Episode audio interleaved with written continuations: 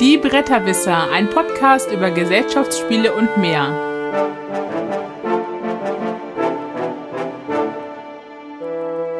www.bretterwisser.de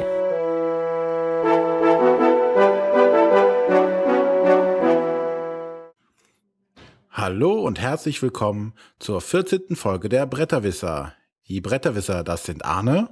Hallo, ich klimper gerade nicht. Das ist Matthias. Der Matthias. Morgen Kalimpalim. Und ich bin der René. Mahlzeit. Und wo ist der Gast? Ähm, nicht Ähm, da, dieses Mal. Äh, Gast. Heute mal ohne Gast, würde ich sagen. Genau. Wir haben ganz viele Spiele zu Gast. Oh ja. Und hoffentlich auch ein paar gute dabei. Stimmt. Denn wir wollen heute ein kleines Ratespiel machen. Und zwar raten wir die Nominierten für das Spiel des Jahres 2014. Wir verraten sie. Auch wir verraten sie direkt. Hey, ihr seid Verräter. Wobei, warte mal, Verräter war tatsächlich nominiert. Oh mein Gott, jetzt kommen Matthias schlechte Witze. oh ja. So, nach der guten Überleitung gehen wir direkt in unsere Spielerunde rein. Und da beginne ich heute mal mit einem, ja, würde ich fast sagen, Klassiker. Und zwar Pandemie. Ähm, Pandemie ist damals von Pegasus rausgekommen, letztes Jahr neu raus äh, aufgelegt worden von Siemens Games, die es dann über äh, Esmo, die auch auf Deutsch selber vertrieben haben hier. Und Pandemie ist so der, ja, für mich eigentlich das kooperative Spiel schlechthin. Ähm, als Aufgabe des Spiels ist es, die Welt vor einer Pandemie zu bewahren. Und das macht man, indem man Serien findet, um verschiedene Krankheiten zu bekämpfen. Die Krankheiten verbreiten sich auf der ganzen Welt.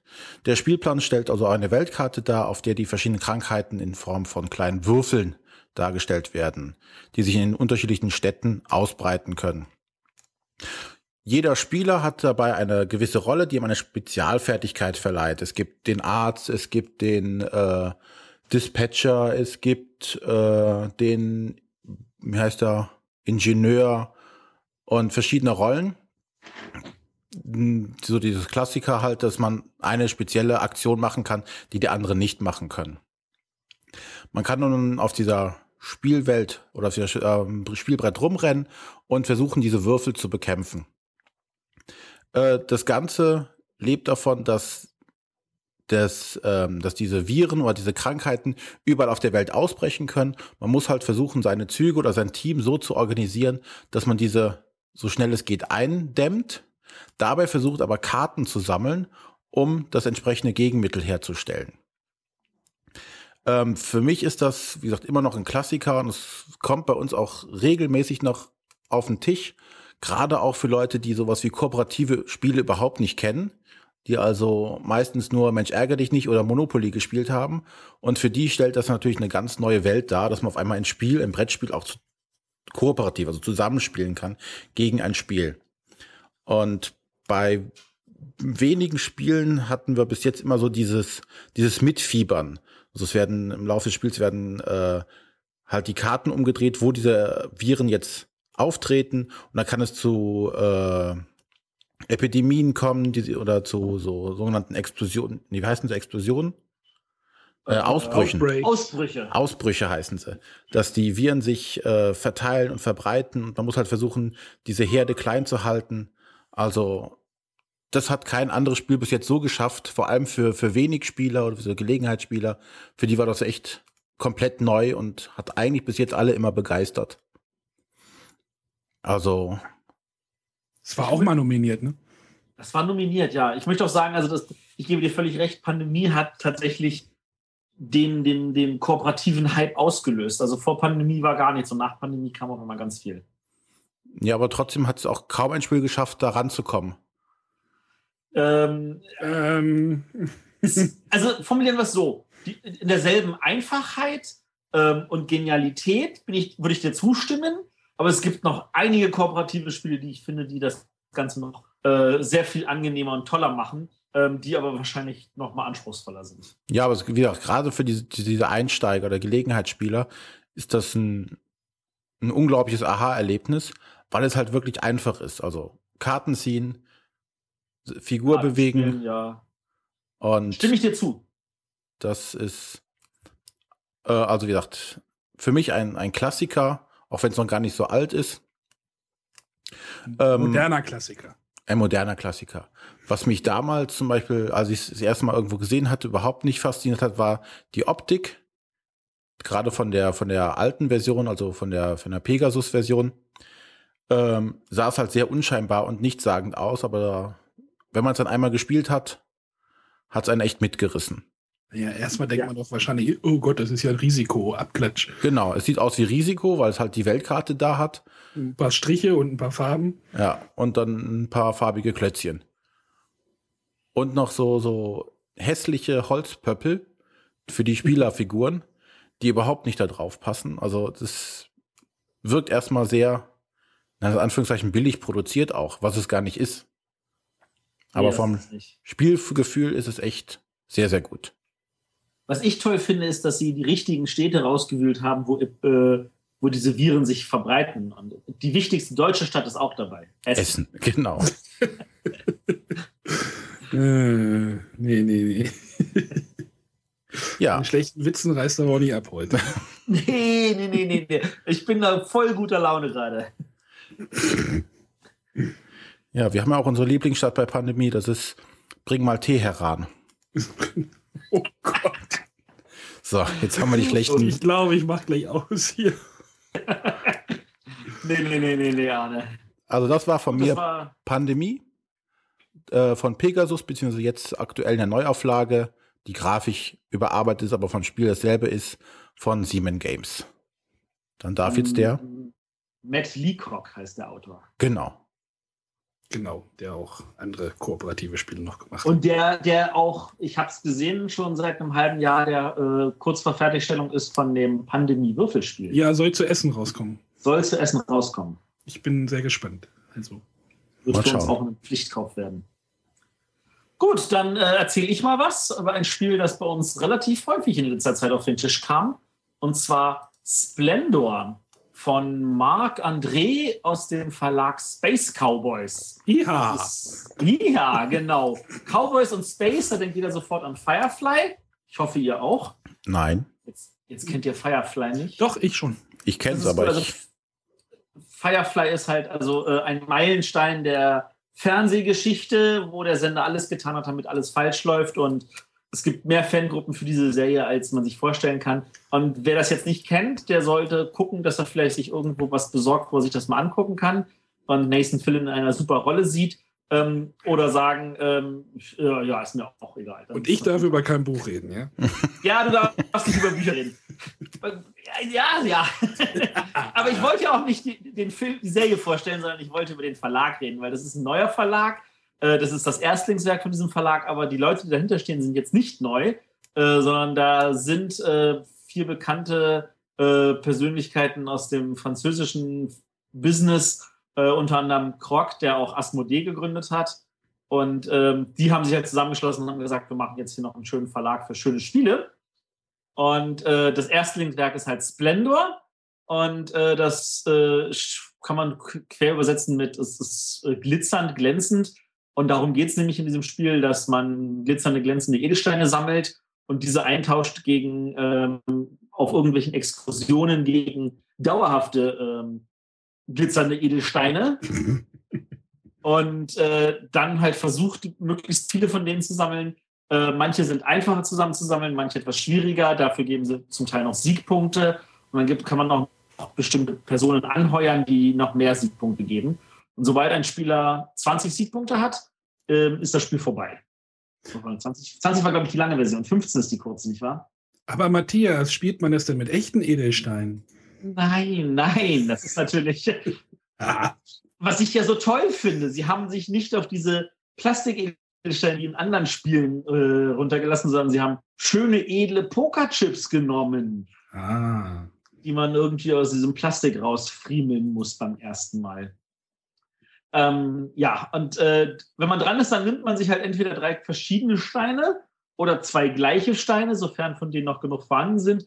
Oder man sagt sich, hey, warte mal, diese Karte, die in der Mitte liegt, die sichere ich mir, das ist meine und kriegt dafür noch einen, ein Goldstück, was äh, ein Joker-Edelstein ist, der halt jeder Farbe sein kann. Ähm, und das ist mehr oder, oder man nimmt halt eine Karte, sagt, ich gebe Edelsteine ab und äh, sichere sie mir als dauerhafte Edelsteine. Und das ist eigentlich schon die gesamten Regeln. Also das ist super schnell erklärt, super schnell verstanden und danach ist es nur noch Spielen und Spaß haben. Ja, ich bin sehr gespannt drauf. Ich äh, bekomme das irgendwie auch noch, irgendwie hoffentlich die Tage.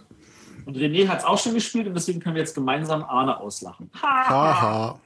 Nein, es ist echt von der Einfachheit, also von den wenigen Regeln, die es da überhaupt gibt, sehr faszinierend, was da für ein Spiel draus entsteht und doch wie viel Entscheidungen, in Anführungszeichen, man treffen muss oder Überlegungen man anstellen muss, welche Karte kaufe ich jetzt oder wie mache ich das, nehme ich jetzt drei oder versuche ich zwei Edelsteine zu nehmen, reserviere ich mir eine Karte, lasse ich es bleiben.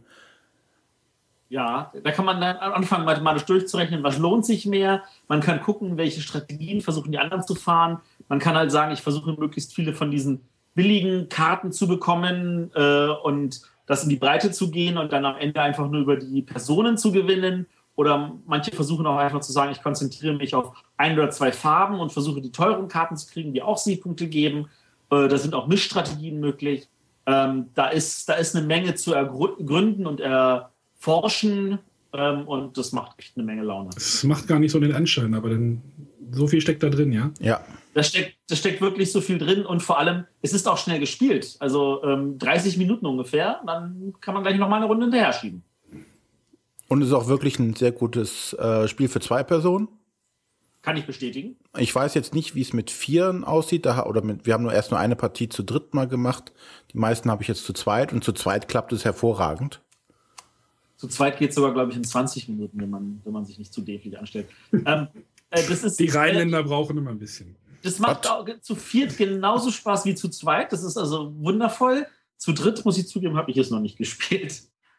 Aber das ist, das hält, würde mich nicht davon abhalten. Also Splendor ist echt ein wunderbares Spiel, ähm, was ich echt empfehlen kann. Und äh, da haben die Space Cowboys einen wunderbaren Auftakt geliefert, haben von dem Designer Marc André halt ein schönes Spiel äh, aufbereitet und äh, der Künstler Pascal Quido, ich vermute, ich habe es jetzt falsch ausgesprochen, aber das ist halt so mit Franzosen, ähm, hat da auch wunderschöne Grafiken zugemacht und das ist einfach ein, hat einen hohen Herausforderungscharakter und belohnt auch ein guten Spiel. Hat denn der Autor schon was anderes auch gemacht? Oder? Ähm, das kann ich dir gleich sagen. Der hat ein Spiel namens Bonbons gemacht bei Gameworks. Ja, die habe ich gerade aufgegessen. Echt? Du hast das Spiel also, aufgegessen? Also die Bonbons. Oh je, Arne hatte Hunger. Funny Food. Nee, aber mehr sehe ich auch nicht. Egal. Soll nicht so viel nachgucken. Genau. Das Hemd. Keine Essensspiele ja. mehr für Arne.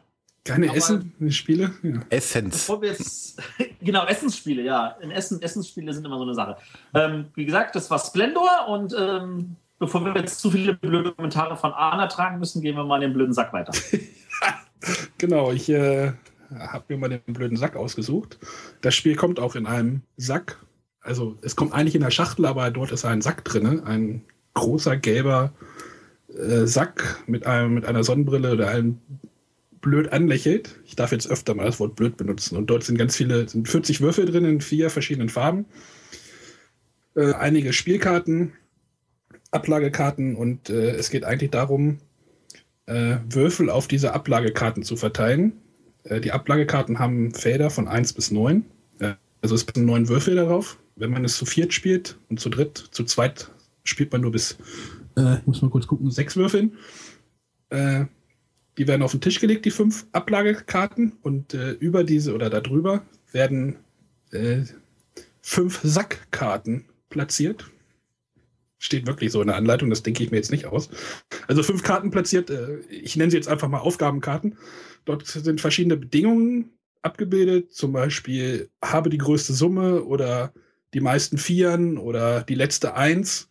Und ähm, man muss denn die Würfel, die man halt würfelt, man kann pro Runde zwei Würfel werfen und auf diesen Karten dann verteilen. Das kann passend sein, muss aber nicht passend sein. Also wenn ich äh, eine 4 und eine 3 würfle, kann ich auch beide Würfel auf die Karte, wo drauf steht, die meisten Vieren äh, drauflegen. Also das muss, wie gesagt, das muss nicht passend sein. Äh, wenn diese, wenn der neunte Würfel äh, auf die Karte gelegt wird, dann ähm, wird die Aufgabenkarte gewertet und dann wird geschaut, wer die Bedingung halt am besten erfüllt, die halt draufsteht, und der kriegt halt diese Karte. Äh, auf diesen Karten sind dann halt noch ein oder zwei Säcke drauf und die zählen am Ende die Punkte. Ähm, Habe ich irgendwas vergessen? Ach ja.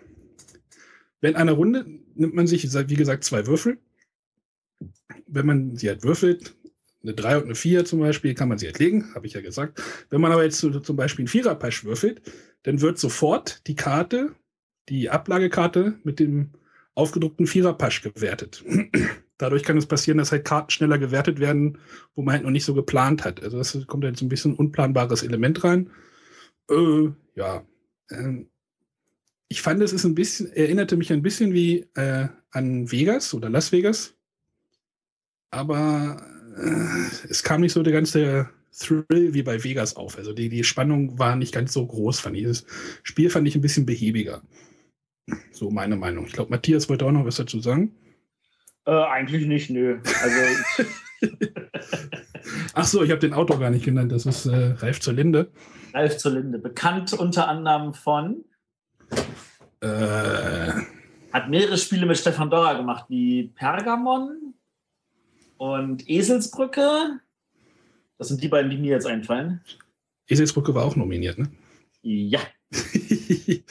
äh, ich muss noch zu, was wollte ich denn gerade noch sagen, verdammt? Ach ja, äh, dieser Karton ist irgendwie total unpraktisch und dieser Sack ist eigentlich auch ziemlich unpraktisch, weil er, wenn man die Karten da nicht richtig reinlegt, dann werden die gebogen irgendwie und also da hätte ich mir irgendwie doch so einen Standard-Spielekarton gewünscht, wo alles ein bisschen Platz hat. Also es sieht witzig aus, es ist auch schön zum Mitnehmen, also an den Strand oder was weiß ich wohin, aber es ist ein bisschen unpraktisch. Okay. Aber dieses blöder Sack kommt jetzt nirgendwo im Spiel wirklich nochmal vor. Also, dass man naja, man kann halt, ja, das Ganze auf diesen Karten ist halt dieser Sack irgendwie drauf und äh, man soll, oder wenn man halt diesen Pasch würfelt, dann kann man halt bei manchen Leuten so, so einen Plan halt kaputt machen und dann kann man halt sagen, ach du blöder Sack. Also ich, ich weiß auch nicht, was dieser Titel. Ich, wir hatten auch mit Clemens drüber geredet. Ich weiß nicht, ob das noch on-air oder off-air war. Ähm, vom, beim letzten Mal mit Clemens drüber kurz gequatscht, was dieser Titel jetzt soll und äh, ob der nicht auch ein bisschen ähm, offensive ist, also ein bisschen, wie heißt das auf Deutsch? ähm, unschön? bisschen, ja dass, der, ja, dass, die Leute sich vielleicht ein bisschen angepisst fühlen irgendwie vom Titel. Also, ähm, ich meine, wenn man jetzt in den Laden geht und sagt, ich hätte gern einmal einen blöden Sack, also ich weiß nicht, wie das ankommt. Also. Da, da, fragt man nicht. Man sieht es im Regal und sagt, ach, das ist aber witzig. man traut sich vielleicht gar nicht. ja, es, es, erzeugt natürlich erstmal durch diese Aufmachung und durch die Titel eine gewisse Aufmerksamkeit. Und das ist vielleicht auch das, was man damit erreichen will. Ja. Also, wie gesagt, die, die Schachtel ist ein, so ein viereckiger Quader irgendwie, der ein bisschen groß ist. Und dann lacht immer dieses Sonnenbrillen, dieser Sonnenbrillen-Smiley irgendwie ins Gesicht. Und äh, ja, es ist vielleicht auch ein Spiel, was eher im Sommer rauskommen soll oder kann, als im Herbst, sage ich mal. Es, ist, es passt vielleicht auch so in die Stimmung des Jahres. Fragen wir anders. Macht das Spiel Spaß? Okay. Wie war das mit Daumen vergeben und nicht? Ähm, das ist dir überlassen. Äh, als ich das letzte Mal gespielt habe, haben alle irgendwie am Tisch gesessen und hatten ihren Kopf auf den, auf den Händen. Und das fand ich dann so ein bisschen so, hm, also so, ne, so ein bisschen so K.O. und also ich finde die Spannung kam nicht so ganz rüber. War Was also bei Vegas zum Beispiel, also ich vergleiche es halt gern mit Vegas, weil es halt doch so ein bisschen ähnlich aussieht. Bei Vegas hat man halt irgendwie seine sechs Casinos, wo man Würfel ablegt und bei dem halt auch. Aber bei Vegas würfelt man erstmal, keine Ahnung, seine sechs Würfel, die man hat und da würfelt, hier würfelt man immer nur zwei. Und man hat den zwei halt weniger, also ach, ich weiß es nicht. Also schwierig. Also ich würde es Vegas vorziehen und äh, ja. Okay.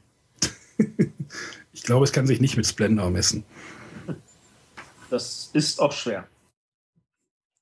Also ich will es jetzt auch nicht komplett zerreißen oder so, aber äh, ich glaube, dieser. Würfel, Würfelmarkt ist auch ziemlich umkämpft und äh, es ich glaub, der- mit der- anderen Sachen. Obwohl ich glaube, der Würfeltrend ist ja auch ziemlich durch, ne? Äh, es ist momentan ist wieder eher Kartentrend, das ist richtig. Ja, genau. Genau, dann können wir ja nochmal jetzt zu unserem Hauptthema. Achso, das war blöder Sack, also ihr blöden Säcke. Von, Danke.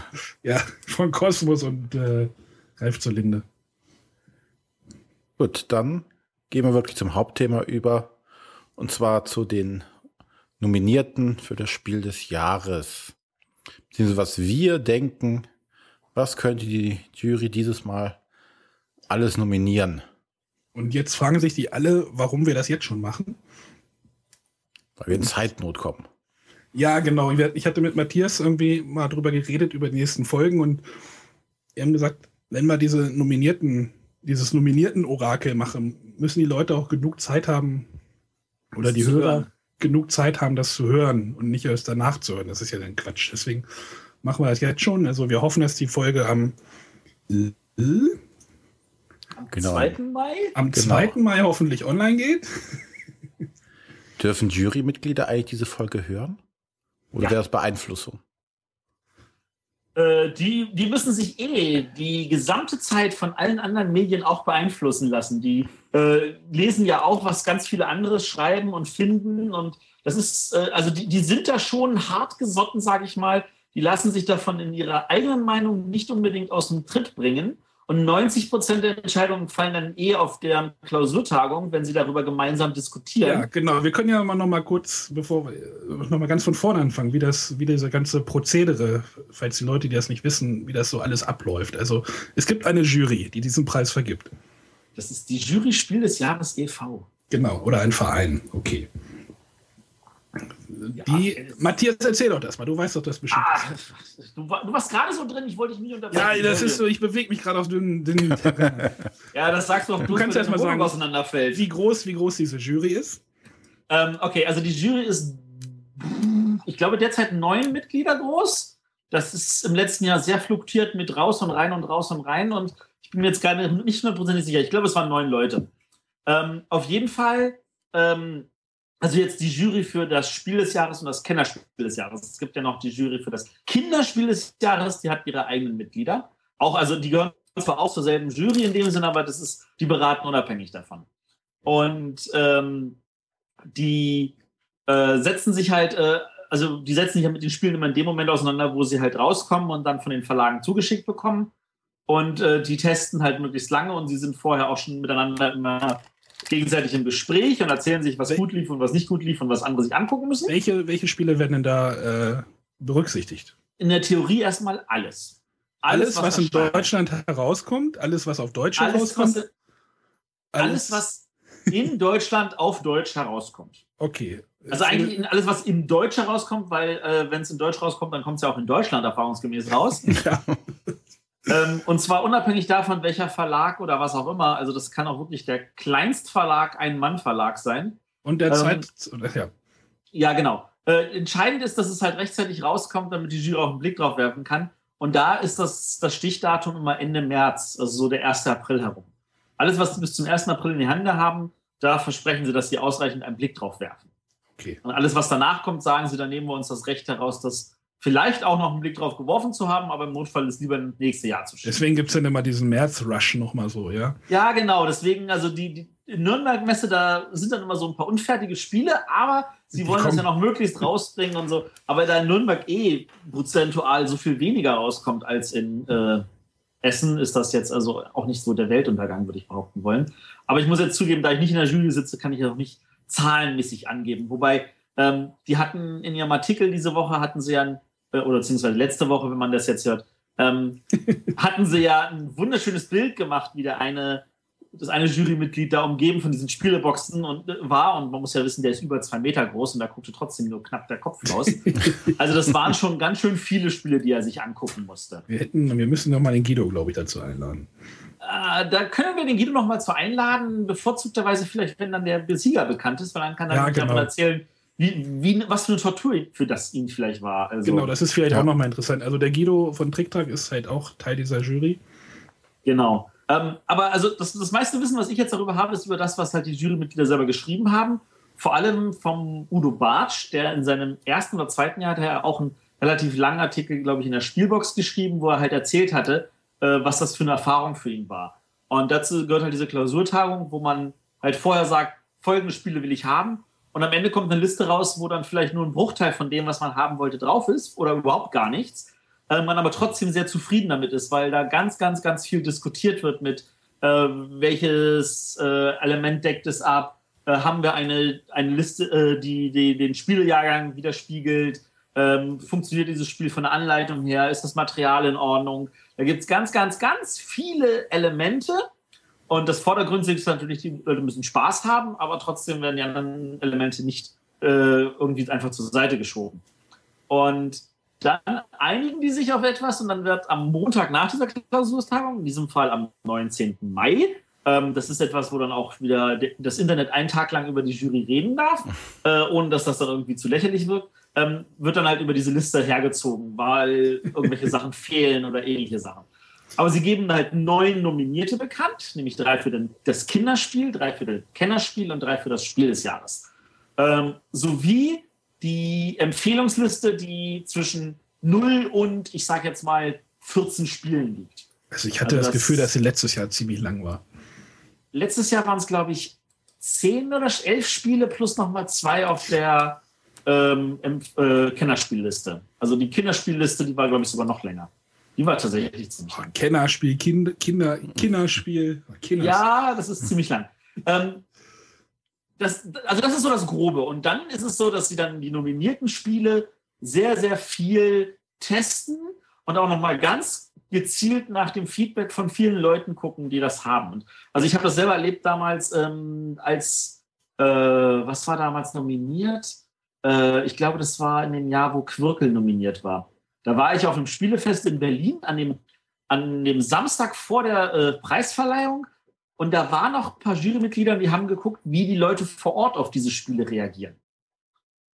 Und das war ziemlich interessant, weil also man gemerkt hat, dass sie das auch, also dass sie nicht einfach nur gucken, was gefällt uns tatsächlich am besten, sondern wie agieren Menschen, wenn sie mit solchen Spielen das erste Mal in Berührung kommen. Oh, ich glaube, auf die, auf, auf das Mal kommen wir gleich nochmal bei einem Spiel, worüber gleich noch, wir gleich nochmal reden werden. Ja, da, auf jeden Fall, auf jeden Fall.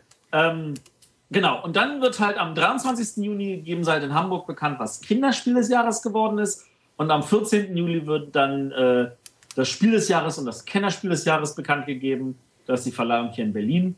Bei mir irgendwie um die Ecke. Toll, dass ich an dem Tag dieses Jahr nicht in Berlin ja, bin. Ja, schade. Hätte man, sonst wäre ich da mal vorbeigekommen. Ja, hätte ich vor Ort gleich noch ein Interview mit dem Sieger führen können. Und ähm, ja. ja da muss, muss jetzt René dahin fahren. Muss Nach Berlin. René dahin.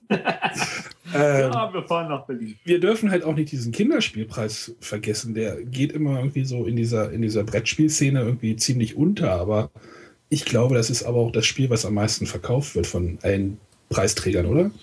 Ja, nein. Nein? Also es ist, es ist so, dass äh, das Kinderspiel, als es noch ein Sonderpreis war, bis 2000, ähm, gefühlt lief es unter ferner Liefen. Und ja, das war der richtige Schritt damals 2001 zu sagen, das ist jetzt ein eigener großer Preis. Und ich, also ich, ich, hab, ich kann das jetzt nicht mit Zahlen untermauern. Ich kann das jetzt nur gefühlt von dem, was ich mitbekomme, sagen. Äh, der Preis hat an Bedeutung gewonnen. Und mhm. 2008, ich glaube, es war 2008, als ähm, Wer war's gewonnen hat.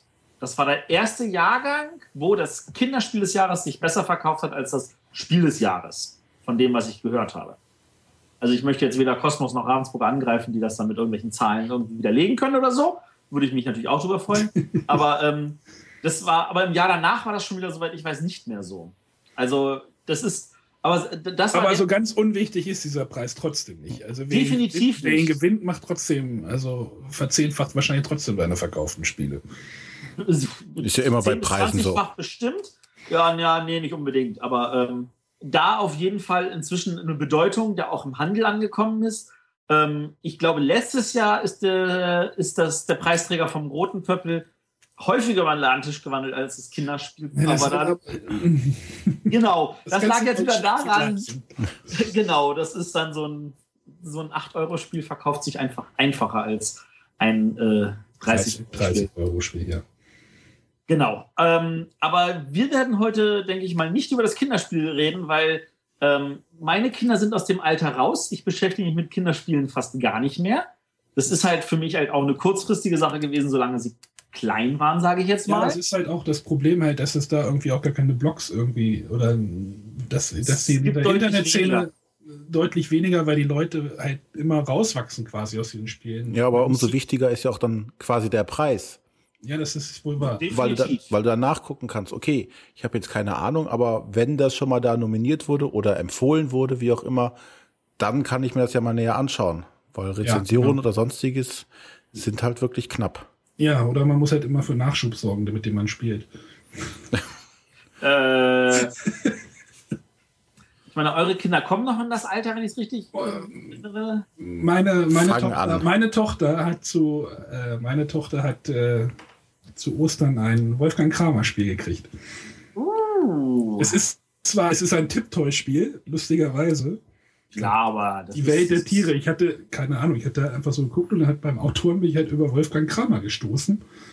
Äh, wahrscheinlich ist es einfach nur irgendwie sein Team, was er da irgendwie hat oder ich keine ja, Ahnung. Der, der, hat, der hat nicht so ein Team. Also der ist nicht ein Knizia oder so. Der Kramer, der macht wirklich noch alles selber. Naja, die Frage ist, was man bei so einem Tierspiel, da sind irgendwie 40 verschiedene Tiere drin und die machen halt irgendwelche Laute und das war's dann. Also, ja, gut, Laute wird er nicht rausgesucht haben, aber das, das, das vom Prinzip her wird er das schon selber gemacht haben. Ich muss jetzt gerade noch mal gucken, ob ich da auch gerade keinen Mist erzähle. Ja, meine Kleine hat ja auch dieses Jahr das ihr erstes Spiel von der Familie Brand bekommen. Meine, oh. Die kleinen Krabbelkäfer. Also ich glaube, meine ersten Krabbelkäfer heißt es. Na, das ist doch. Hm. Ja, die Familie Brandt, die hat auch schon Kinder, die eigentlich aus Kinderspielpreis raus sind, aber was wahrscheinlich nicht davon abhalten wird, äh, weiterhin da Spiele für diesen Markt auch zu produzieren. Die Kinder machen ja einfach selber Selber, Spiele. genau. Die machen selber Spiele, ja. Also das ist momentan bei uns immer noch der, der Renner und zwar inzwischen, glaube ich, schon seit sechs Monaten. Lieblingsspiel meiner Kinder ist Zebraschwein von den beiden Kindern von Inka und Markus.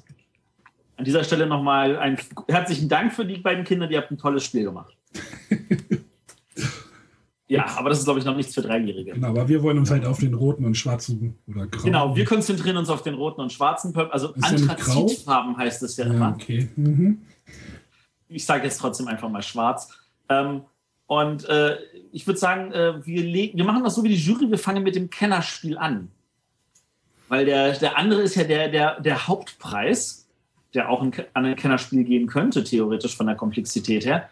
Ähm, aber äh, wir fangen einfach mit dem Kennerspiel an und äh, wir gehen da einfach mal kurz drauf ein, so kreuz und quer, was wir uns vorstellen, was dann wohl nominiert Ja, genau. Das, wir hatten kurz vor dem Podcast nämlich auch die Diskussion, wie wir jetzt diese Spieleauswahl treffen wollen. Also wir können das ja nochmal kurz rekapitulieren, was wir gesagt haben. Also man, wie man halt diese Liste aufstellt. Stellt man jetzt diese Liste auf nach persönlichem Geschmack, was man denkt, dass die Jury auswählt oder was man denkt, dass die Community haben will, sozusagen. Also, das war jetzt, glaube ich, so eine kurze Zusammenfassung, oder? Ja, ich glaube, René kann das vielleicht auch noch zusammenfassen. Ja, es geht halt darum, wollen wir das sagen, was, was wir denken, was die Jury sagt, was unser Favorit wäre, was wir gerne hätten? Oder ähm, wo wir denken, dass die Mehrheit der Leute das befürworten würde? Also diese drei Blickwinkel gibt es ja da im Endeffekt. Und, da kann man noch ein bisschen mischen, aber ja. Ja. Und da, ich glaube, beim Kennerspiel ist es noch einfacher als beim normalen Spiel des Jahres. Weil da, also, ja. wenn wir unsere Liste angucken, ist die, kommen ja immer dieselben Nennungen vor. Im Gegensatz Bestimmte zu. Spiele kommen tatsächlich bei uns allen vor, ja. Aber ich sehe, dass ich zum Beispiel etwas, habe ich bei mir mit einem leider nicht markiert, äh, weil ich äh, da tatsächlich, ich glaube, ich neige dazu eher zu sagen, wie wird die Jury entscheiden. Aber wir fangen einfach vielleicht mal mit diesem, mit diesem Spiel hier an, mit diesem, mit dem großen R. Dem großen R. Mit dem R, Arne, beginn mal. Ja, ich, ich glaube. René damit weitermacht. Nein. Ähm, Sorry, mein Name ist kein R. Genau, ähm, ich sage einfach mal Russian Railroads. Ähm, obwohl ich vielleicht das Spiel ein bisschen zu, für, zu komplex halte, weiß ich nicht. Diskussion. Es ist komplex, aber, aber, aber ich bin ja jetzt nur nicht der, der große äh, Freund von diesen ganz starken Eurogames oder diesen ganz strategischen Spielen. Aber es, es hat funktioniert und es hat gut funktioniert. Wenn die, die, äh, wenn man einmal praktisch über die Regelerklärung drüber gestiegen ist und dann so die ersten zwei Runden gespielt haben, versteht man es eigentlich schnell. Und dann ist der, die Komplexität eigentlich nachher eher in welchen, welche Entscheidungen muss ich treffen, aber nicht mehr nachher die Regeln. Und hm, ich, ich gucke mir gerade die Preisträger, also die Preisträger vom Kennerspiel nochmal an gerade. Ich glaube, äh, Russian Railroads liegt einfach darüber. Das ist auch mein Problem. Also, wenn ich danach gehe, also die Anleitung ist wirklich, wirklich klasse. Die Anleitung ist super. Also, da macht Hans zum Glück ganz tolle Arbeit. Also, auch bei Helios ganz ja, großes Lob an das Team da von Hans zum Glück. Die haben wirklich Anleitung hinlegen. Und, und die, die Anleitung von Russian Railroads halte ich für so gut dass das ein Grund wäre, das Spiel zu nominieren, weil es wirklich, du liest sie einmal durch und du hast das Spiel sofort verstanden. Und wir hatten, ich glaube, eine Winzigkeit, die sie dann irgendwie etwas ungenau äh, formuliert hatten. Ich habe kurz beim Redakteur nachgefragt, habe sofort eine Antwort über Twitter bekommen. Ähm, das ist, an sich ist das Spiel funktionabel perfekt. Und trotzdem habe ich das Gefühl, die Jury wird es nicht nominieren, weil es ihnen trotzdem zu anspruchsvoll ist. Und ich glaube, das wäre ein Fehler. Ähm, die Anleitung, ich gucke, Paläste von Carrara hat ja auch schon eine ähnlich gute Anleitung. Paläste von Carrara war das erste Spiel, wo Hans zum Glück wirklich eine super Anleitung hat. Haben die eigentlich auch die, die, den Preis dafür gekriegt? Für die das war die Essener Feder. Das, der wird aber nicht genau. von der Jury vergeben. Ja, aber das zeichnet aber gute Anleitung aus, oder nicht? Ähm, in erster Linie innovative Anleitung. Ach so, okay. Die war ja bei, bei äh, Carrara war die ja zweigeteilt mit dem, mit dem Umschlag. Ja, stimmt, ja. Ja, also Russian Railroads könnte ich mir vorstellen, aber ich, nee, ich glaube, es ist zu komplex. Okay. Aber René sieht es, also ich kann es sehen, aber ich befürchte, die Jury sieht es nicht. Ja, Kommen wir zu einem Spiel, wo ich befürchte, dass die Jury es sieht, obwohl ich es nicht sehe. Und zwar ein anderes Spiel mit R, nämlich Rococo. Dazu, ähm, das habe ich leider nicht gespielt, dazu kann ich nichts sagen.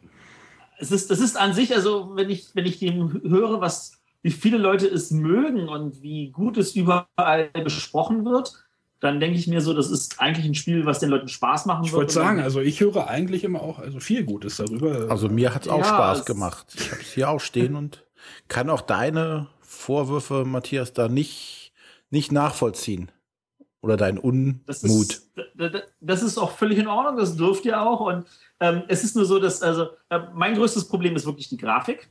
Also ähm, der Menzel, der macht super Grafiken. Bei diesem Spiel ist ihm nicht gelungen. Ich finde das Spielplatz zu dunkel. Die, Plä die, die, die Zeichnungen auf den Plättchen sind zu klein. Zusammen mit den Farbklecksen durch die Spielersteine ist das ein großes Wirrwarr. Ich kann nichts erkennen.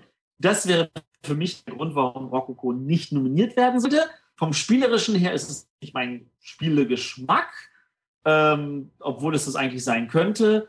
Äh, aber das ist, das ist halt so. Dann, ähm, da würde ich mich jetzt nicht davon abhalten. Aber ich glaube, dass äh, die Jury es trotz meiner Bedenken bezüglich der Grafik nominieren wird. Und ich finde die Grafik auch nicht so verwirrend. Also ich ja, bin ja schon halt jemand, alleine da. Das ist okay. jemand, der Probleme hat mit Farben und trotzdem passt es. Okay. Hattest du das Problem von Rococo mit Downtime? Ja, aber das kann auch an den weil wir es halt äh, mit, mit unerfahrenen Leuten halt gemacht haben und da war halt schon Downtime da. Okay.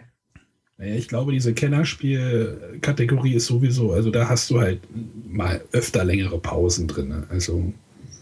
Also ich hatte weder in Village Downtime, noch hatte ich in Seven Wonders Downtime, noch ja, hatte ich Wonders, in ja, okay. anderen Spiele Downtime. Aber wie gesagt, also ich, ich, ich, ich, ich freue mich für, für, für die Autoren, dass sie so ein Spiel hingelegt haben, was so viele Menschen lieben. Und es ist halt, äh, trifft halt nicht meinen Geschmack und das ist ja auch in Ordnung. Und äh, trotzdem glaube ich, dass ähm, ich halt tatsächlich an der Stelle Außenseiter bin und dass die Jury es nominieren wird. Aber es gibt ja noch ein anderes Spiel, von dem ich glaube, dass die Jury es nominieren sollte. Und zwar Concordia. Oh ja, das denke ich auch. Weil Concordia hat nämlich das, was ich vorhin schon bei Splendor kurz erwähnt hatte, als ich das eingangs vorgestellt habe, es hat eine verdammt kurze Anleitung. Und wenn ich sage verdammt kurz, meine ich damit, es sind drei Sätze. Es sind zehn Zeilen, glaube ich, oder sowas. Also ja, zehn Zeilen und das war's. Und das, das ist 99 Prozent der Regeln. Und danach werden nur noch so die Karten etwas mit ausführlichen Beispielen erklärt. Und an, aber das erklärt sie im Notfall auch alles auf den Karten selber. Man hat die Anleitung gelesen, man hat sofort verstanden und man hat ein anständiges Spiel der Kennerkategorie. In meinen Augen auf jeden Fall. Ich finde aber, dass das Spiel ein bisschen Probleme hat in der Wertung. Also die Wertung ist so ein bisschen ähm, am Anfang ein bisschen undurchschaubar, finde ich. Es steht auch, glaube ich, drin in der Anleitung, wenn man es ähm, mit neuen Spielern spielt, soll man es nach der ersten Runde, nachdem er alle Karten irgendwie abgespielt hat oder sowas, nachdem der Erste seine Karten wieder offen, soll man eine Zwischenwertung machen, damit die Leute ein Gefühl dafür kriegen. Also ich weiß nicht, ob das jetzt ein Hinderungsgrund ist oder sowas, aber ähm, da und die Karten sind nicht hübsch. Die Karten sind funktional, aber nicht hübsch, muss ich nochmal sagen. Also ich kenne das Spiel jetzt ja auch nicht. Also auf den Karten steht nur Text drauf. Text und unten steht oh, irgendwie. Ein bisschen Piktogramm ist doch. Ja, da. ein bisschen Piktogramm. Also. Äh. Aber ich habe das Spiel jetzt ja selber nicht gespielt. Und also auch das Cover zum Beispiel von der Schachtel finde ich. Hässlich? Es gibt eine ja. zweite Auflage demnächst. Ja, nee, die ist schon draußen. Da haben sie das, das, das, den hellen Beige-Ton auf der Schachtel durch einen hässlichen Rotton ersetzt. Okay. Das war's. Das ich Bild ist weiterhin hässlich. Ich hatte, ich hatte schon Hoffnung, als sie gesagt haben, zweite Auflage. Ich dachte, vielleicht machen sie jetzt das ja. Erstmal die Schachtelgröße, vielleicht passen sie die. Also, ist wahrscheinlich alles utopisch wahrscheinlich. Ähm, das, also, die Schachtelgröße ist auch erstmal schon mal komisch. Also, ist ein bisschen. Passt nicht so gut in den typischen IKEA-Spieleschrank, sage ich mal. Ja. ähm, aber ich würde es mir trotzdem wünschen, weil es einfach ein schön ein Spiel ist, was einfach, man kommt sofort rein. Also es ist, es ist von den von den Kennerkategorie-Spielen ist es das mit der kürzesten Anleitung, dem intensivsten Gameplay basierend auf dieser Anleitung und es ist trotzdem in unter einer Stunde gespielt und es geht sogar bis fünf Spieler. Aber ich glaube, du hattest du nicht gesagt, mit fünf Spielern war es irgendwie. Ne? Äh, für mich war es, äh, aber das heißt ja nicht, dass es für andere Leute auch äh, ist. ja, das stimmt. Also ich würde es gerne mal mit fünf Leuten spielen und gucken, wie sich das denn so. Weil Rococo geht auch zu fünf, wenn ich das jetzt so nachdenke. Aber das, da war wirklich fürchterliche Downtime zu fünf. Ja, also über Concordia würde ich mich sehr freuen und äh, aber was haben wir denn noch auf unserer Liste? René Ja, ich hätte, wobei ich jetzt nicht weiß, ob es nicht zu einfach ist für ein Kennerspiel. Das ist nämlich Glück auf und da weiß ich nicht, ob es also zum Spiel des Jahres ist, war es mir zu komplex, da, da einzuordnen. Für, für Kennerspiel des Jahres bin ich mir nicht sicher, ob es, da, ob es ausreichen würde. Ähm, ich gebe zu, ich gebe dir recht. Es ist so, es ist so ganz doof in der Mitte irgendwie.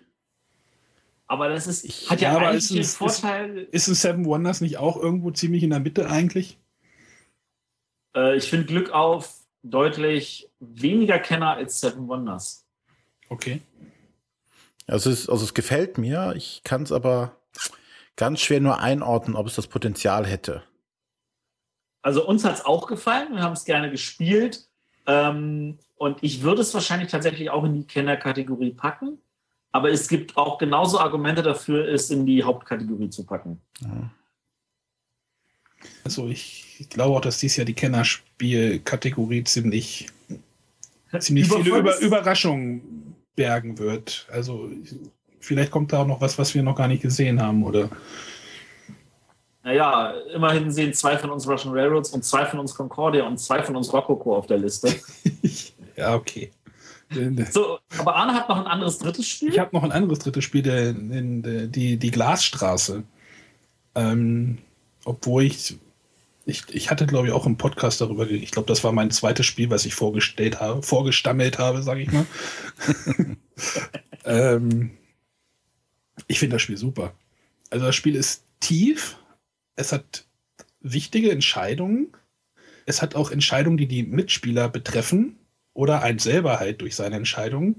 man muss so ein bisschen, man kann halt blöffen. Äh, aber es dauerte irgendwie, wie war es, 20 Minuten pro Spieler? Äh, ich glaube, weniger. ne? Nee, nee, nee, also Viertelstunde pro Spieler ungefähr. Ja, irgendwie sowas. Also es ist unglaublich kurz für ein Uwe Rosenberg-Spiel.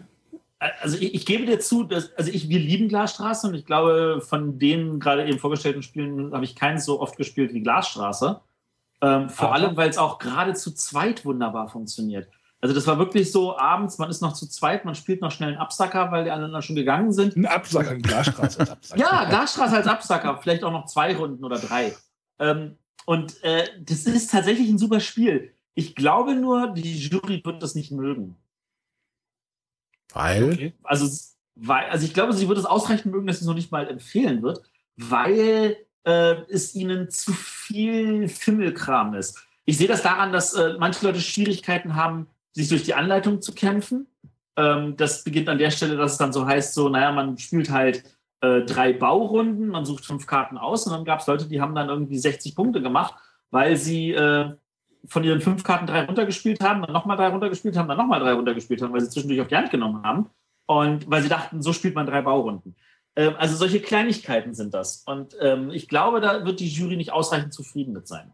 Ja, stimmt. Diese, diese, dieser Kartenmechanismus, ja, dass man die halt wieder aufnehmen Nee, wie war das? Ich weiß es ja. Hä, was? nee, das ist, äh, also die Anleitung, also ich gebe zu, ich wüsste nicht, wie ich es besser formulieren soll. Das ist ja, ja, es ist, das ist dieser Michael, der, der muss so ein bisschen, da muss es Klick machen irgendwie bei dem Spieler. Genau. Und sobald es Klick gemacht hat, kann man das wirklich ausleben. Und ich finde, es ist zu zweit sogar besser als zu dritt oder zu viert. äh, weil du zu dritt oder viert, dann musst du halt dann so immer so abschätzen, ah, welche können ja noch spielen, wo könnte ich dann? Oder wenn er das diese Runde spielt, dann spiele ich auch diese Runde. Ja, genau. Beide Aktionen ja. nutzen kann und so. Ähm, also das versucht man ja irgendwie abzuschätzen. Und ähm, da, da ist eine Menge Freude und da, da, ist, da, ist, da ist mehr drin, als man beim ersten Spielen äh, erblicken kann, weil ich hatte auch eine Menge Leute, die nach dem ersten Spiel gesagt haben, das ist ja dämliches Glücksspiel, ähm, dass ich nicht nachvollziehen kann. Und die Variabilität aufgrund der Masse an Plättchen da drin ist auch hoch. Ähm, aber ich glaube, die Jury wird es nicht zu würdigen wissen. Ja, vielleicht was für einen deutschen Spielepreis. Da wird es auf jeden Fall in den Top Ten sein. Das könnte ich mir sehr gut vorstellen. Ähm, ja, aber ich habe äh, neben den bisher genannten Spielen, glaube ich, noch das Istanbul nominieren. Weil der Rüdiger Dorn hat äh, solide Arbeit geleistet. Der war auch schon mehrmals in seinem Leben nominiert. Der weiß, was er äh, leisten muss, um äh, ein gutes Spiel abzuliefern. Und ähm, wenn man das bisherige Feedback auf dieses Spiel betrachtet, dann ähm, wird das auch ein Spiel sein, wo die Jury einen tiefen Blick drauf werfen muss. Ähm, ich kann jetzt nicht zu sehr ins Detail gehen, weil ähm, ich habe bis jetzt nur die Anleitung gelesen, ist selber noch nicht gespielt.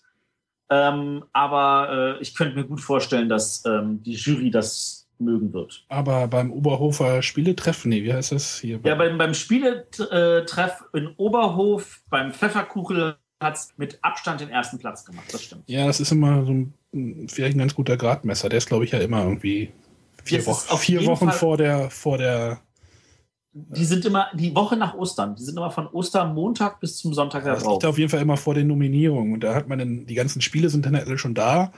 Und äh, da kann man halt schon mal gucken. Also vielleicht sollten wir den, wir verlinken dann nochmal die irgendwie den Pfefferkuchel irgendwie in den Shownotes.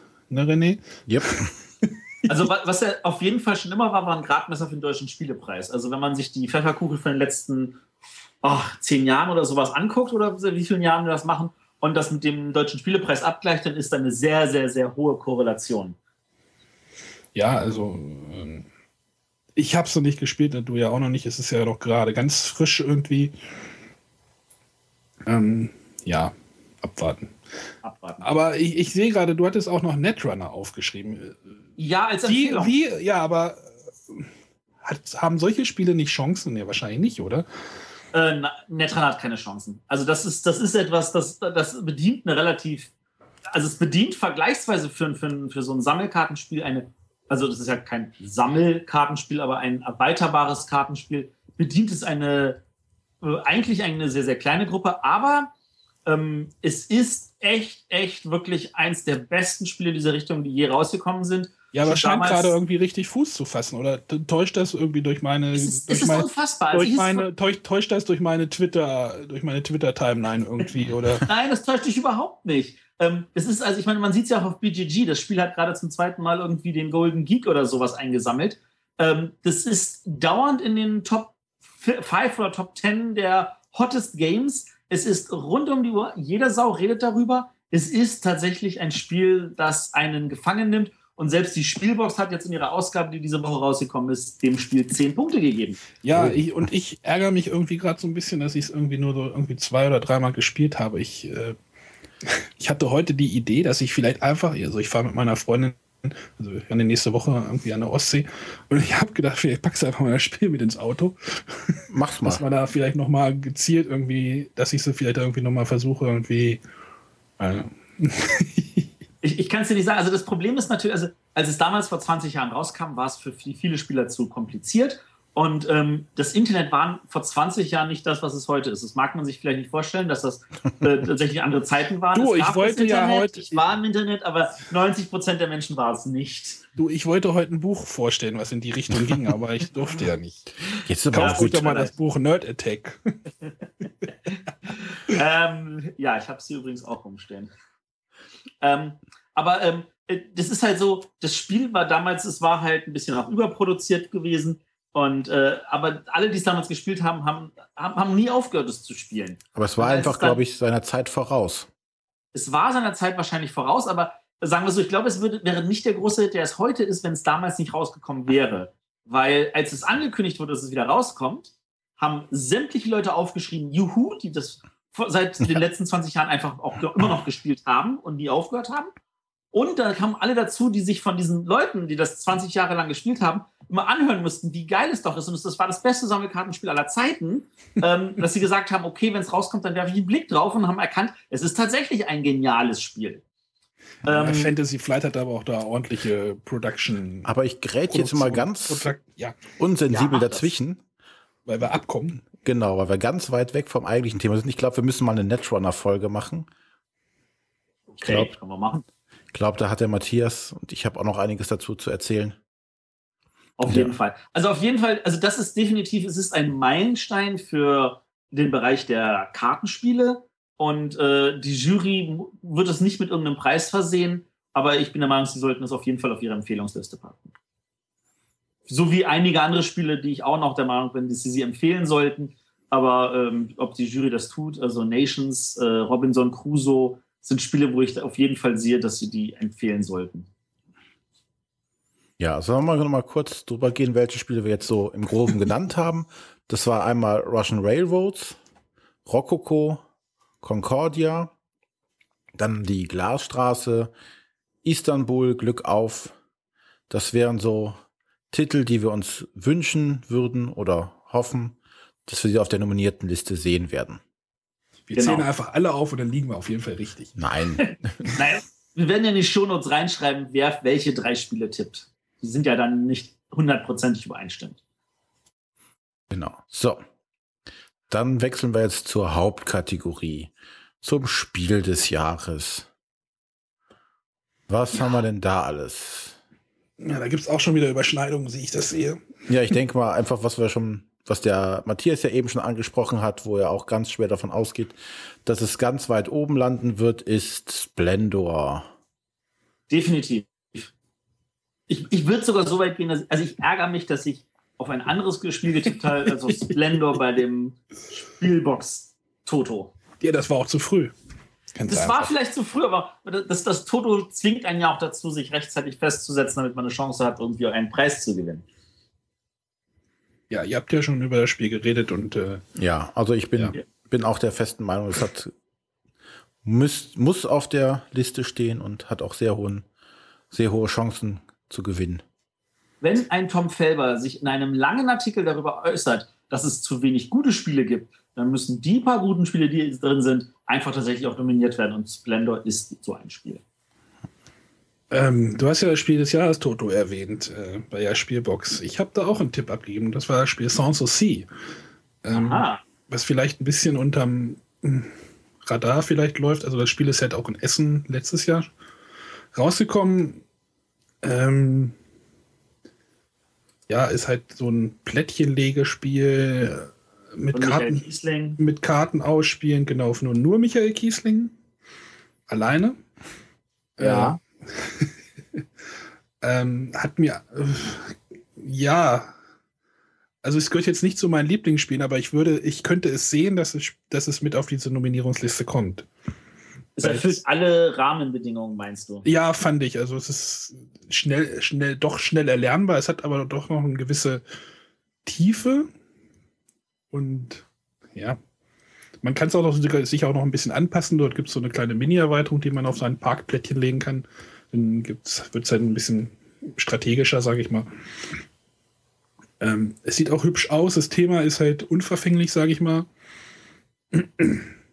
ja, also du hattest ja mal irgendwie gesagt, dass, dass irgendwie Ravensburger wohl auch oder dass das Spiel irgendwie auch schon wieder aus dem Gedächtnis wohl von vielen schon wieder verschwunden ist, aber ich könnte es mir vorstellen, dass das da noch landen könnte. Also, dass der Punkt ist, dass also es war halt als ein, ja, wir machen das Spiel und dann ist gut Geschichte. Ich, also der Verlag selber hat, wenn ich es richtig verstanden habe, nicht äh, damit gerechnet, dass dieser Erfolg wird, der es in Essen war, wo es ja auch in der Fairplay-Liste war und wo mhm. es ganz, ganz groß nachgefragt war. Ähm, Ob es jetzt im Nachhinein ähm, auch noch nach einem halben Jahr erwähnt wird, das weiß ich nicht. Das werden wir mal der Jury überlassen. Keine Ahnung. Also ich, ich könnte es mir halt vorstellen, dass es da, also ich will jetzt auch nicht immer nur die ganz aktuellen irgendwie Sachen aus, aus Nürnberg oder sowas Völlig ich, verständlich. Ich hoffe, dass da die Jury auch irgendwie einen Blick drauf hat. Also ich sehe auch gerade, es sind alles nur, ich habe gerade nur alte Sachen quasi. ähm, in, klar, in Anführungsstrichen alte Sachen. Also, ne? Ich glaube aber tatsächlich, das liegt, ähm, warum dann Nürnberg-Sachen, glaube ich, mehr Chancen haben, ist, weil äh, die, die normalen, also die Spiele, die in Essen rauskommen, die bedienen ja eher den Kennerspielmarkt, während die normalen Spiele dann auch völlig ausreichenderweise ja, in Nürnberg ja, rauskommen ja, können. Genau, das hatten wir ja Deswegen schon. Deswegen hätte Essen, ne? eigentlich auch in Nürnberg rauskommen können, aber da hätte es vielleicht dann eher in Konkurrenz zu dem eigenen Burgenland gestanden. Richtig, genau. Das, da, beim Burgenland hatte ich halt auch überlegt, aber ich denke, Sans Souci ist noch mal ein bisschen vielleicht eleganter, ich weiß es nicht. René, hast du auch beim Toto mitgemacht? Nee.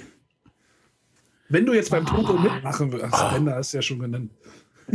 Genau. Das ist wieder Frage. Also ich, mein Tipp beim Toto war auch ein Spiel, das in Essen rausgekommen ist, und zwar Concept.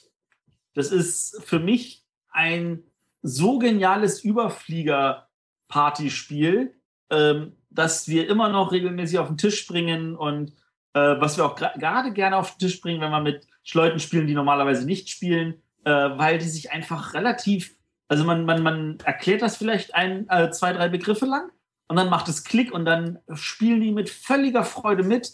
Und äh, dann werden brav in Teams irgendwelche Begriffe gelegt, wo Leute sich dann angucken und sagen, was legst du denn da? Und äh, die anderen müssen versuchen zu raten. Und äh, das ist einfach äh, ein wunderbares Spiel ähm, und auch beflügelt durch die Tatsache, dass es jetzt in Frankreich den Asdor gewonnen hat, den Hauptpreis.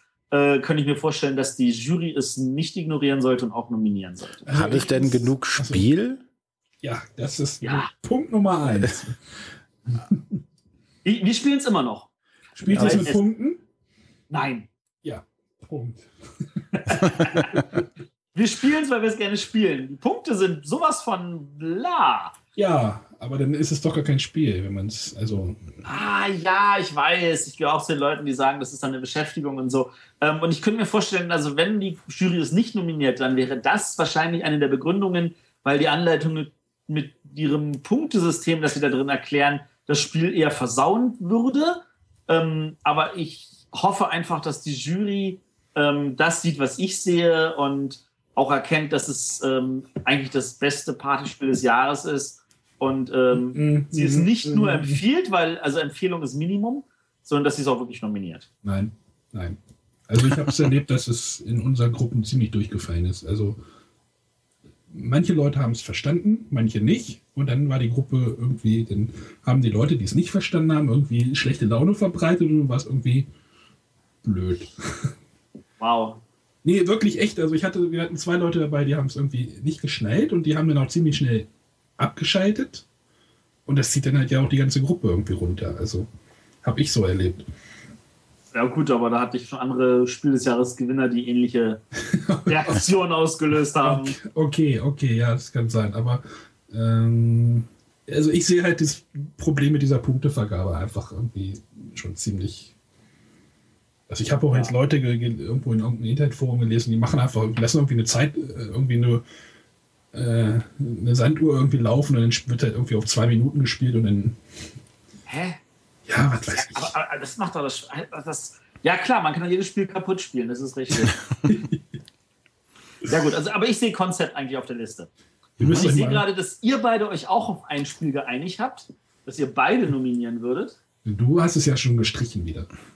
Ja, ich habe es nicht gestrichen. Das ist, also ich, ich habe es letztes Jahr auf Platz 1 der, meiner, meiner deutschen Spielepreis-Nominierungen gesetzt. Welches Spiel denn? Und dann wurde es gestrichen, weil es letztes Jahr noch nicht gültig war, weil es ja erst für dieses Jahr auf Deutsch erschienen ist. Von welchem Spiel reden wir denn da gerade? Na, von dem, das ihr beide auf euren Top 3 habt. Love Letter. Von Love Letter. Ja. Ein wunderbares Spiel, das ich hunderttausendfach gespielt habe, aber übrigens nie mit meiner, also ich habe es auch zweimal mit meiner Spielgruppe gespielt und da ist es komplett gefloppt. Wir haben es alle nicht geliebt und ich habe das wirklich mit vielen hundert anderen wildfremden Menschen gespielt und es war immer der Hit. Ja. Und wenn ich das dann hier zu Hause im Park heiße, ist es so, und ich, ich, erinnere mich noch, wie ich dann also im Twitter-Feed erwähnt hatte, dass ich hoffe, dass Love Letter nominiert wird. Und dann wurde ich wirklich von, meinen, von mehreren in meiner Spielgruppe, inklusive meiner Frau, fertig gemacht, was mir einfallen würde, dieses Spiel nominieren zu wollen. Das wäre so doof. Und das finde ich nicht. Aber trotzdem glaube ich, dass es im Vergleich zu den anderen Spielen nicht nominiert wird. Also ich muss mal sagen, ich hatte auch ein Erlebnis irgendwie Ostern. Also vor Ostern hätte ich gesagt, Love Letter gewinnt oder wird auf jeden Fall nominiert. Im Moment bin ich mir nicht so ganz mehr sicher, weil ich es irgendwie mit meinem Neffen und meiner Mutter versucht habe zu spielen und die haben es irgendwie überhaupt nicht gecheckt.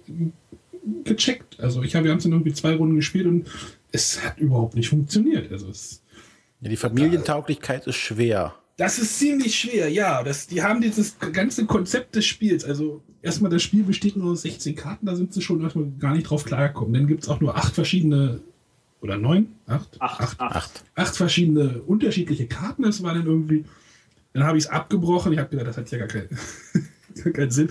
Dann habe ich Abluchsen auf den Tisch gepackt, was ja eigentlich schon ein bisschen, weiß ich nicht, komplexer oder sowas, aber das ist dann ist auch super genial. ja, das ist aber dann schon wieder, das ist dann schon wieder eher klassisches Kartenspiel. Da sind dann Nummern auf den Karten, das funktioniert dann.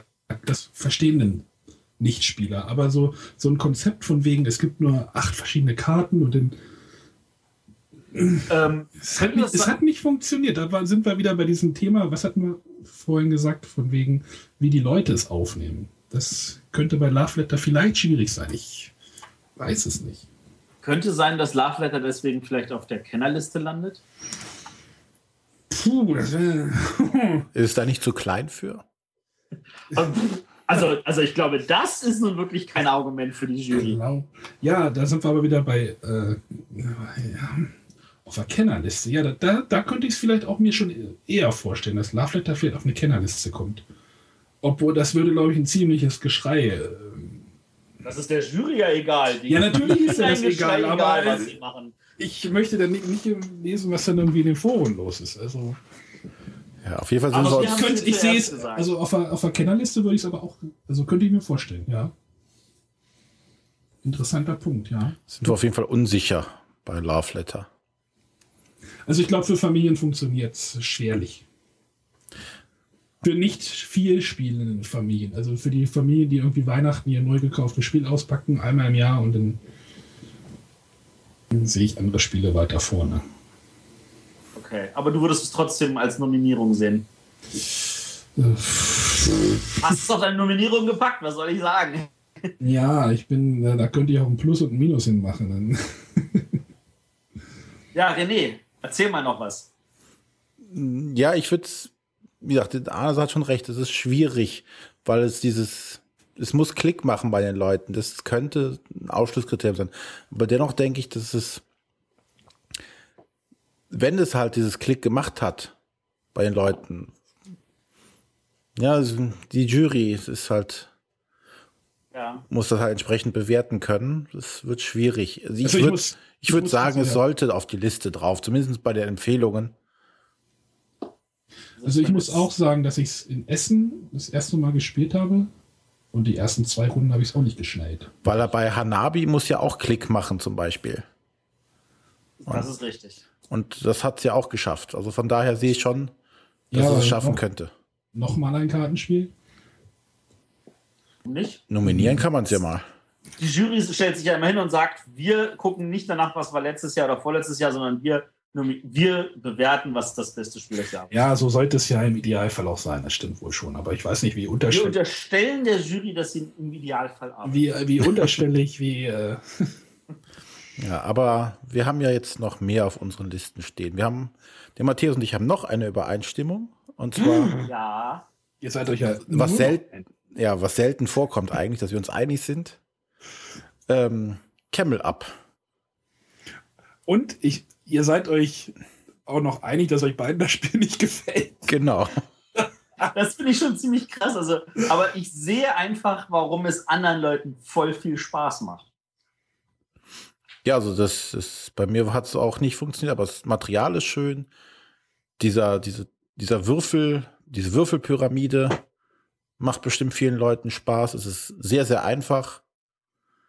Also mir hat jemand diese Woche wieder jemand ges äh, gesagt, äh, du musst dir Camel Up besorgen. Das wird dir sowieso gefallen. Also ich glaube, ich muss es wirklich mir mal besorgen. Ich bin mir sogar ziemlich sicher, dass es dir gefallen wird. Verdammt. es, es tritt ja so in diese Kerbe, wo eigentlich, also der besonders viel Spaß macht, sowas wie Polterfass und blöder Sack und ähnlichen Kram, weißt du? Ja, ja, ja, ja. René hat ja letzte Runde, letzte, letzten Podcast ja gesagt, es war ihm nicht genug Fleisch da dran. Ja, Also, also da habe hab ich mir gedacht, verdammt, für, die- für mich ist es wahrscheinlich genau richtig. ne, ohne jetzt das, das Spiel so runter, es war halt wirklich ein, ja, Mensch, ärgere dich nicht. Also du würfelst und ziehst das Kamel vor und das war's. Ja, der Punkt ist aber, du, du, du, du wettest ja auf die Kamele und Ja. die Kamele nehmen sich dann Huckepack und ich meine, das- dieses Huckepack-System, das ist ja nicht neu, das gab es auch schon bei anderen Spielen. Aber in Form mit diesen Wetten und so, das ist, das ist alles schön gemacht. Dazu wirklich das tolle Material, die schöne Grafik, dieser witzige Würfel. Ähm, es hat alle Elemente, wo ich sage, das kann halt ein Spiel des Jahres werden, Also ich glaube, Camel auch Up wenn ich ist, nicht mag. ist ein ganz Ja. heißer Kandidat. Also, Ja. obwohl ich jetzt, ich behaupte das jetzt, obwohl ich es nicht gespielt habe. Aber Aber du hast ja auch noch einen Kandidaten, den wir, den wir, den wir noch erwähnen können. ja, das Spiel, also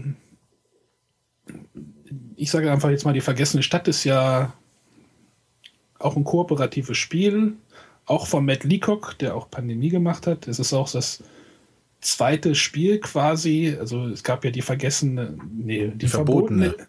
Ja, auf, auf Englisch funktioniert das besser. Ähm, Ja, da heißt es Forbidden Island und Forbidden Desert. Richtig, genau. Und äh, das Spiel ist schon sehr ähnlich. Ich finde es aber viel, also die vergessene Stadt finde ich ein bisschen eleganter, weil ein paar Regeln geändert wurden als die verbotene Insel.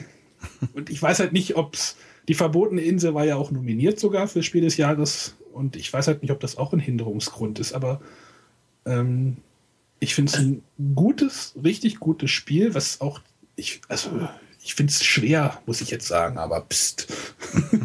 Also gefühlt ist, ist dieser Matt Leacock ja so ein bisschen wie Modern Talking.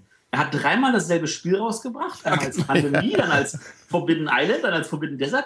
Und jedes Mal verkauft es sich wunderbar. Und Also- zweimal hat er es ja schon geschafft, damit auch nominiert zu werden. Vergessen- Warum soll er das nicht noch ein drittes Mal schaffen. Vergessene Stadt und Pandemie würde ich, äh, die kann man Doch, hier. Doch, es ist ganz klar erkennbar, dass die beiden Spiele oder Ja, das, sie sind ähnlich. Du hast halt Figuren, die halt verschiedene Fähigkeiten haben. Das Ja, ist und du auch die einzige, Karten. Die, ein, die, die einzige Gemeinsamkeit, die es gibt. nein, du hast mit Du dem hast Kartenziehen. Karten, bei Vergessene Stadt hast du diesen Kartentauschmechanismus nicht mehr, der mich total stört bei Pandemie und Vergessen, äh, Verbotene Insel. Und da war ich so heilfroh, dass der raus ist aus der ganzen Geschichte. Anstatt dass die Inseln untergehen, werden halt die Felder mit Wüstensand zugedeckt. Ja. Ich finde es trotzdem das bessere Spiel. Ja, das ist das leider. Also ich weiß, mein Sohn hat es nicht gemocht und das war halt dann so der Punkt, so wenn ich es mit meinem Sohn nicht spiele, dann brauche ich es nicht spielen. Weil für meine Frau, die, für die kommt nur das Pandemie auf den Tisch. Ja, und bei uns hat Pandemie nicht so richtig gezündet und Vergessene Nicht? Stadt aber umso mehr. Also Vielleicht ist das tatsächlich der Punkt, wo für René und mich wieder bei Pandemie genug Fleisch dran ist. Ja, das ist, ja, ja, vielleicht ist es so. Ich habe halt vielleicht einfach eine andere Spielergruppe oder, ne, oder die Leute wollen einfach was anderes spielen oder ich, ich weiß es nicht. Pandemie würde sicherlich auch funktionieren. Wir haben auch, äh, was haben wir denn gespielt? Manhattan Project und solche Sachen, aber. Also ich habe ich hab das Problem bei der ähm, verbotenen Insel immer gehabt. Ich habe es automatisch immer mit Pandemie verglichen bei jedem Spiel. Und ja. an sich, also einzeln gesehen, ist es auch ein sehr gutes Spiel. Es funktioniert auch. Aber man vergleicht halt immer mit, mit Pandemie. Es ist halt eher die Familienvariante. Genau, es ist, ist einfach strukturiert. Wobei zum Beispiel bei, bei der verbotenen Insel dieses das Zufallselement des Kartens ziehen, ähm, ja, diese, diese, diese Flutkarten, die kamen halt ja. zu oft. Oder die, beziehungsweise es war ja nicht ähm, erkennbar, wo die hin, dass du drei Stapel hast oder so, sondern die waren ja irgendwo, die konnten hintereinander kommen oder so. Und ja, das war etwas unausgewogen im Gegensatz zur Pandemie, wo es einfach gepasst hat alles. Vielleicht, schaffen, vielleicht schaffen wir deswegen das Spiel einfach nicht zu gewinnen. ja, aber das war jetzt die vergessene Stadt, die du hoffst, dass sie nominiert Ja, ich wird. weiß nicht, ich würde mich darüber freuen. Also es ja. ist jetzt so ein, so ein ich, ich, irgendwie habe ich mit Sans Souci und Vergessene Stadt einfach so zwei äh, Geheimtipps, nein, ähm, Underdogs, vielleicht eher. Underdogs, ja. Also ich, ich sehe auch ein Splendor, ein Camel Up und ein Love Letter. Das wären drei wunderbare ähm, Nominierte. Also ich, ich, Love Letter und Abluchsen fände ich auch einen super Nominierten. Ja, über Abluchsen hat ja der Ulrich Blum geredet und das hatte ich mir dann auch äh, gekauft. und ja, das Spiel fand ich auch gut. Und also ich, ich persönlich sehe, also der Liebling meiner Frau, wenn wir jetzt noch ein äh, kooperatives Spiel nennen wollen, ist halt SOS Titanic. Das kam bei ihr auch wunderbar an. Und bei deinen Söhnen? Ach nee, ihr spielt ja mit euren Söhnen keine kooperativen Spiele. Äh, doch, wir haben schon probiert, aber das ist so, das wollen die nicht. Also, beziehungsweise doch, das wollen sie schon, aber nicht immer. Und äh, das SOS Titanic, das war denen dann doch wieder zu seicht. Aber meine Frau liebt es. Und die hat es auch für meinen Chef, äh, der hat zu seinem 50. Geburtstag gehabt, hat sie das nachgebastelt. Aus dem Schiff wurde sein Schreibtisch. der untergeht, oder was? Der, der, der, geht unter in jeder Menge Papierkram. Sie hat gemacht, Schreibtisch, wo er nicht da war, und hat immer mehr Sachen draufgestapelt und dann so damit die Seiten gefüllt und so. Und statt äh, irgendwelchen Passagieren, die gerettet werden, sind das Aufgaben, die er erledigen muss und in der richtigen Reihenfolge und so. Und das ist, das hat sie wunderbar gemacht und hat so irgendwie vier Wochen dran gearbeitet und ist sehr schön geworden. Aber da könnte das Thema ein bisschen probieren. Ähm, ich glaube, das ist egal. Es geht ja eher ums Retten. Also es geht ja nicht um Eben, Terrormonster. Es geht ja ums Retten. Aber die sterben doch die Leute, die gehen unter. Nicht, wenn du gut spielst. Nee, sie gehen. Ah, ja. du hast sie halt nicht in deine Boote gerettet. ja, so. Ja, aber Boote, Boote, Piraten, ich könnte auch mir noch einen Händler der Karibik oder Schrägstrich Port Royal auch noch vorstellen. Ja, das könnte ich mir noch vorstellen dass das noch draufkommt. Also wahrscheinlich dann eher in der Port Royal-Version von Pegasus. Ja. Da ist dann wieder die Frage, zwei Pegasus-Kartenspiele mit einem Love Letter, ich weiß es nicht. Also Letztes Jahr waren zwei Hans im Glücksspiele bei den Kinderspielen nominiert. Also ich glaube, das hält die Jury. Ja, stimmt, ja. Hast du immer ein Gegenargument, verdammt. Ah, ich weiß, hasse mich dafür. Ja, sowieso. ja, es ist, ich weiß ich nicht, es ist. Ja, Schweigen. wir sind uns einig, dass wir schweigen.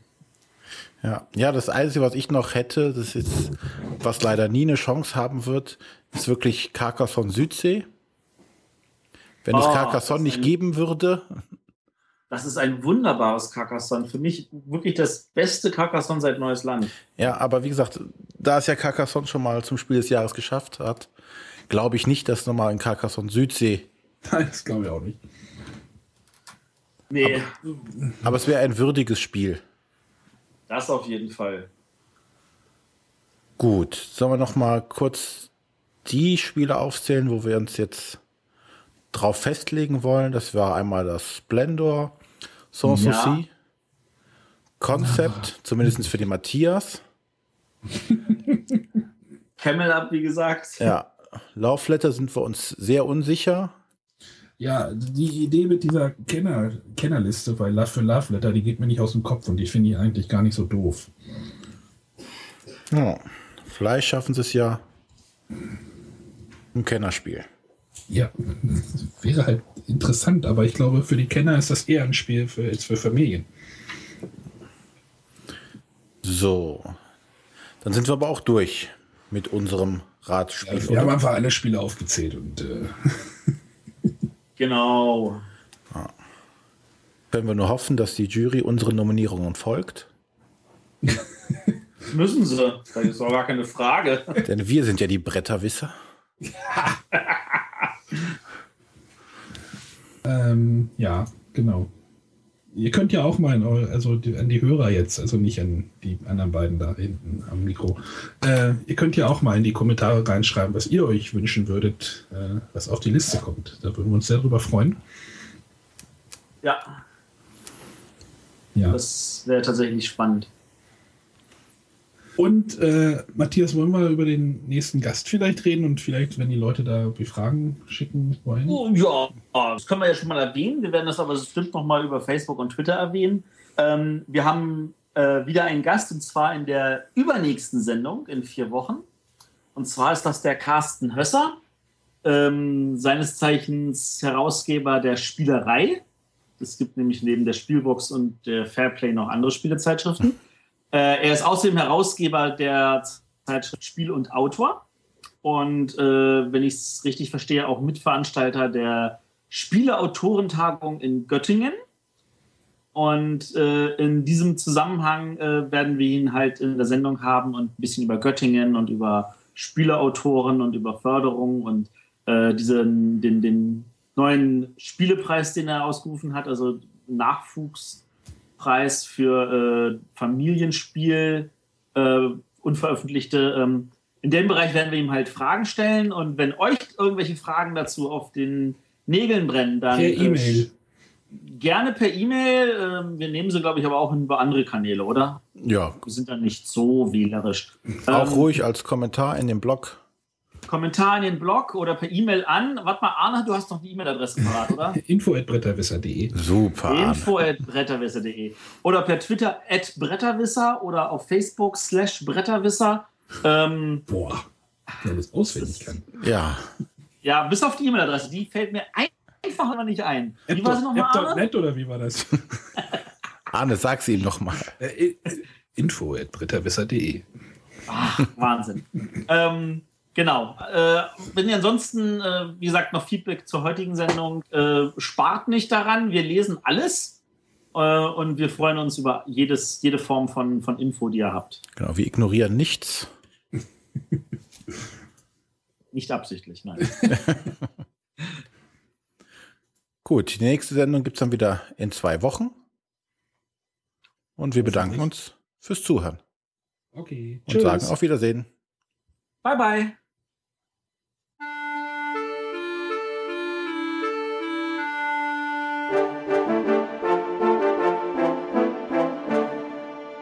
Das waren die Bretterwisser. Ihr findet diesen Podcast bei iTunes oder auf www.bretterwisser.de.